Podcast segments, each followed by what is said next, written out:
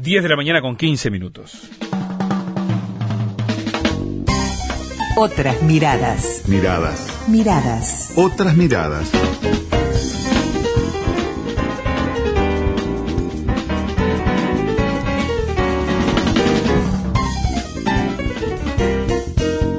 Una vez por mes, lo inauguramos el mes pasado, nos damos este espacio para conversar con referentes de Naciones Unidas para la Agricultura y la Alimentación. Estamos hablando de la FAO. Conversábamos el mes pasado telefónicamente con el representante de la FAO de Interim en Uruguay, Jorge Mesa, y hoy tenemos la oportunidad de conversar aquí en estudios. Bienvenido, gracias por acompañarnos. Muchas gracias, muchas gracias la oportunidad de estar aquí presente contigo. Bueno, desde ayer está reunida aquí en Montevideo la, la Comisión Forestal para América Latina y el Caribe, COFLAC. Eh, vamos a explicar de qué se trata este organismo regional, qué es lo que hace, para qué sirve. Mira, la, la COFLAC es un órgano estatutario de la FAO, es decir, un órgano de gobierno que define el trabajo de la organización en los temas forestales. Se reúne cada dos años eh, con delegados oficiales eh, de los diversos países de la región, jefes de, servicios, ministros encargados de los programas forestales y eh, también están observadores de diferentes agencias de Naciones Unidas y otros organismos internacionales. Esta sesión permite definir líneas de acción y temas emergentes relacionados al sector forestal para la cooperación de la FAO en los siguientes dos años. La COFLAC es un foro en el cual se encuentran los países para intercambiar información, eh, definir eh, posicionamientos conjuntos frente a, di- a diversas temáticas que son relevantes en los asuntos forestales de importancia nacional, regional y también en un contexto global. Además, eh, esta COFLAC eh, eh, genera recomendaciones que son después tomadas en el Comité Forestal Mundial que organiza la FAO también cada dos años, donde vienen las comisiones regionales de varios países y en el Foro de Naciones Unidas sobre bosques que, si bien no es órgano vinculante, no, es- no define recomendaciones vinculantes, define lineamientos de políticas globales en temas de bosques. Bien, ahora, eh, tratándose de una comisión forestal de la región, es ineludible hablar de la Amazonia, ¿no? Seguramente va a ser un tema para esta actividad. Sí, ciertamente es, es un tema que va a ser abordado, eh, es un tema muy importante y que merece la atención eh, de, de todos y sobre todo si son delegados en materia forestal. Estos delegados eh, van a discutir, por ejemplo, qué opciones de intercambio de capacidades hay para el control de incendios forestales. También hablar sobre las acción- acciones que fueron tomadas en los países para minimizar riesgos de la expansión de los incendios forestales, cuáles son los mecanismos de monitoreo de focos de incendio e incluso eh, intercambiar experiencias sobre la estructura institucional que, que- que se genera en los países para la atención a las emergencias. Claro. La COFLAC, la COFLAC ya ha abordado en ocasiones anteriores el tema de los incendios forestales desde una perspectiva sobre todo de colaboración entre países para hacer frente al problema. Los países saben, saben que las acciones que se tomen en uno afectan a las acciones, o que se tomen o que se dejen de tomar en un país, afectan a, a los otros estados. Sí, sí, no, va a respetar la, el, el fuego no, no respeta la frontera, ¿no? Sí, no respeta lo- la, la frontera. Los incendios eh, se mueven dependiendo de otros factores que no están relacion- necesariamente relacionados a la frontera. Y de ahí la, la colaboración y el canal abierto que debe existir entre los países para coordinar acciones y brindar asistencia mutua eh, en, en- en esta materia. Al respecto, hay que considerar dos cosas. Primero, que más del 80% de los incendios son ocasionados por el hombre, o sea, no son naturales. Y segundo, que el cambio climático incrementa las posibilidades de incendios y también la magnitud de los incendios. Claro. Ahora, ¿cuál es la posición que ha tomado la FAO sobre estos incendios y, es- y esa indignación tan grande que hay a nivel mundial por esta situación? Mira, la, la FAO, en, en la FAO hay preocupación por lo que pasa y nuestro director general nuevo, Xu Dong-yu, en un mensaje público, lo, lo hizo público esa preocupación eh, con una divulgación global. Además, eh, los últimos incendios forestales que afectan a la región amazónica son vistos por una gran preocupación por el conjunto del sistema de, de Naciones Unidas y así lo señaló el secretario general de la ONU, Antonio Guterres, quien está llamando a una reunión de países de emergencia para abordar la temática. Sí. El- eh, los datos oh, obtenidos por monitoreo satelital, y recordemos aquí que Brasil y Estados Unidos tienen sistemas de monitoreo de focos de incendio casi en tiempo real, indican efectivamente que hay un aumento de los focos, es decir, que hay más incendio ahora que en otros momentos. Ahora bien. Para determinar con certeza las causas de los incendios será necesaria una investigación adicional y muy precisa. No es suficiente tener el monitoreo de las áreas afectadas satelitalmente. Y Brasil y los otros países de alguna manera ya han iniciado este trabajo para saber cuáles son estas causas y solamente cuando tengamos esta información entonces se podrán eh, diseñar mecanismos más efectivos de reducción de riesgos para que esto en principio no vuelva a suceder. En, en, todo caso, aquí es importante mencionar que al margen de las investigaciones son necesarias acciones inmediatas a nivel de los países. El fortalecimiento de la educación ambiental de la población es importantísimo.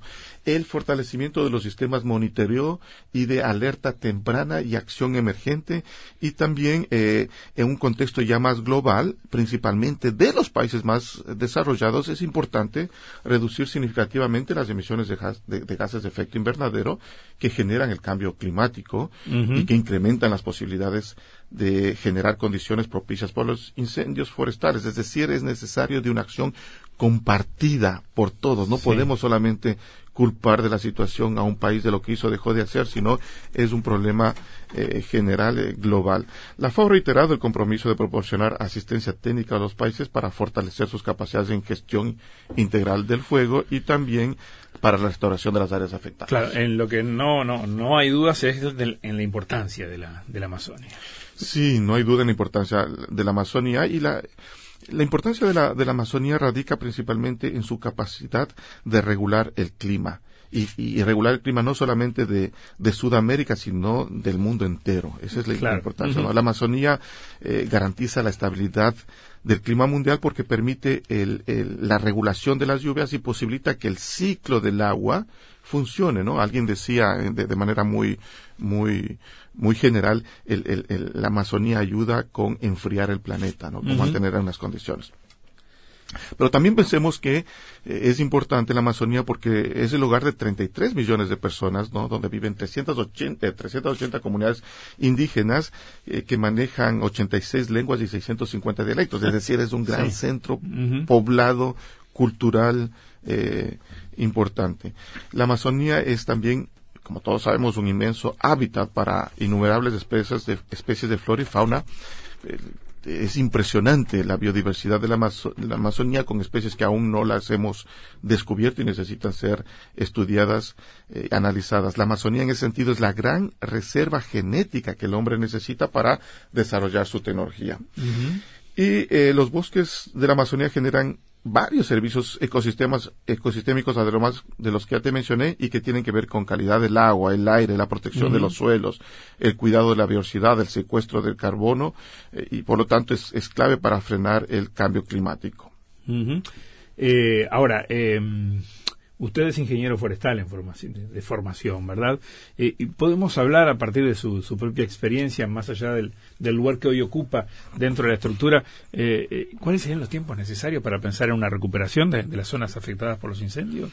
Porque en, la Amazonía los incendios definitivamente no ocurren naturalmente. ¿no? Es un ecosistema donde el, fuego en sí no es parte de ese ciclo dinámico biológico. el bosque nativo, por este motivo, no tiene mecanismos de protección contra el fuego y esto genera una alta mortalidad de los árboles cuando tenemos un incendio. Y el tiempo de recuperación depende de varios factores. Uno de los factores es si es que el bosque ha sufrido o no disturbios anteriores, ¿no? Entonces, cuando tenemos, por ejemplo, un bosque que ya ha venido afectado, siendo afectado por incendios, o también por la tala en sí, lo que, lo que, lo que genera materia seca dispersa en el suelo, entonces eh, ahí, tenemos un, un problema eh, de poder recuperarse el, el, bosque a su estado natural. No solo la, madera quemada, sino el propio suelo. El propio suelo quemado, exactamente. Otro factor es la distancia de las áreas quemadas a los bosques sin daños. Cuando tenemos un bosque sin daños, ahí tenemos una flora y fauna original que ayuda a reconstituir áreas afectadas, ¿no? Que por algún motivo han sido, han tenido un disturbio y, en este caso por el fuego. Y con esto la regeneración se acelera. En términos generales, dependiendo de varios factores como el propio cambio climático que puede modificar las condiciones ambientales, lo que puede afectar la recuperación, pero en términos generales puede ser entre 30 y 40 años como mínimo, pero también a cientos de años para llegar a un estado natural.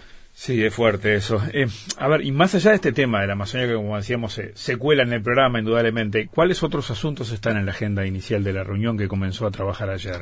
Esta trigésima primera reunión de la COFLAC, eh, los países acordaron tratar temas como el impacto del cambio climático en los bosques, la restauración de los bosques, no solamente ah, desde una perspectiva de incendios, también eh, los, sobre todo los países caribeños, hablar sobre la situación de los bosques costeros y la resiliencia climática de los pequeños estados insulares, el manejo integral del fuego, el tema de sanidad forestal, que es otra amenaza para, los, para los, los bosques, la tal ilegal que es muy sustantiva en algunos uh, países, y aspectos vinculados también a la bioeconomía relacionado con los bosques. Y aquí es importante que Uruguay, eh, como país anfitrión de la COFLAC, eh, fue la última vez en 1993 y ahora lo vuelve a hacer eh, ahora en el 2019, podrá aprovechar esta oportunidad para mostrar a los delegados de los demás países el manejo sostenible que realizan sus bosques y el desarrollo de su sector forestal. Eh, manejo sostenible. Ahora vamos a hablar de eso, pero, pero antes quiero preguntarle, ya que estamos acá en, en Uruguay, en medio de un importante desarrollo forestal que ha tenido el país, en el que eh, le cabe también un rol importante a la FAO. Eh, ¿Qué comentarios puede hacer respecto a, la situación que está viviendo Uruguay ahora? ¿no? Ya ahí se están haciendo los primeros trabajos para la instalación de una tercera planta de producción de celulosa en el país. Esto ha sido desde el punto de vista medioambiental cuestionado por algunos sectores. ¿Cómo lo ven ustedes? Mira, eh, la, FAO ha contribuido al impulso del desarrollo forestal de Uruguay, incluyendo tanto el, apoyo a medidas que mejoraron la producción maderera como las que fomentaron la protección de los bosques nativos. Siempre se trata y siempre se ha, buscado el equilibrio entre la producción, el ambiente y la sociedad para buscar un desarrollo sostenible. Un ejemplo de esto es la cooperación brindada por la FAO en la preparación de la ley forestal que rige en Uruguay.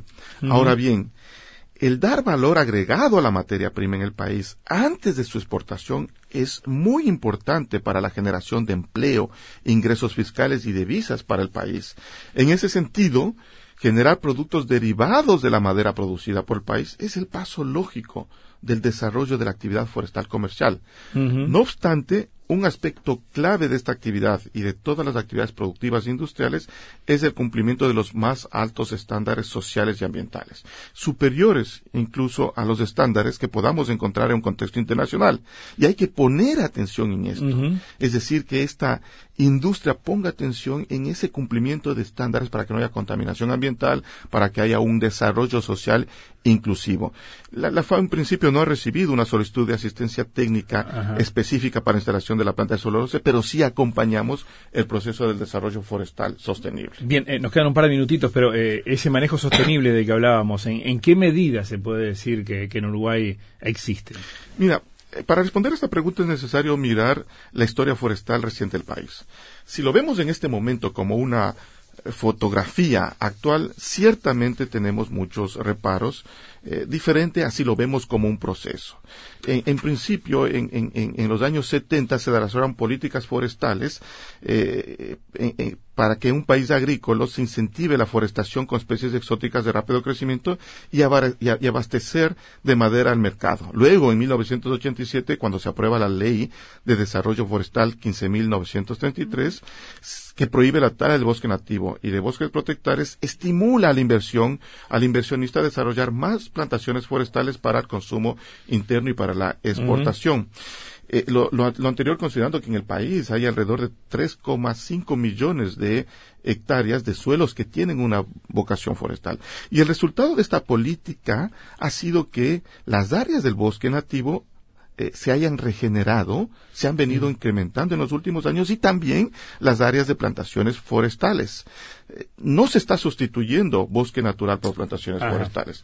Entonces, ¿cuál es el siguiente paso cuando vemos al desarrollo sostenible forestal como un proceso? ¿Cuál es el siguiente paso?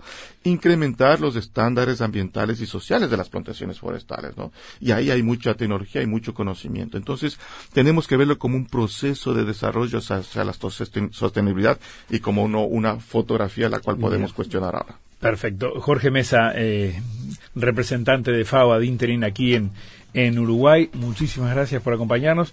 ¿La seguimos el mes que viene en este espacio? Sí, con mucho placer. Muchas gracias. Hasta pronto.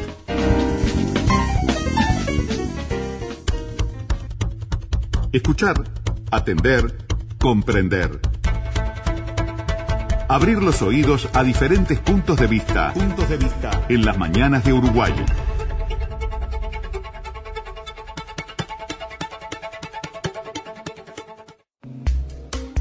Cartelera RNU.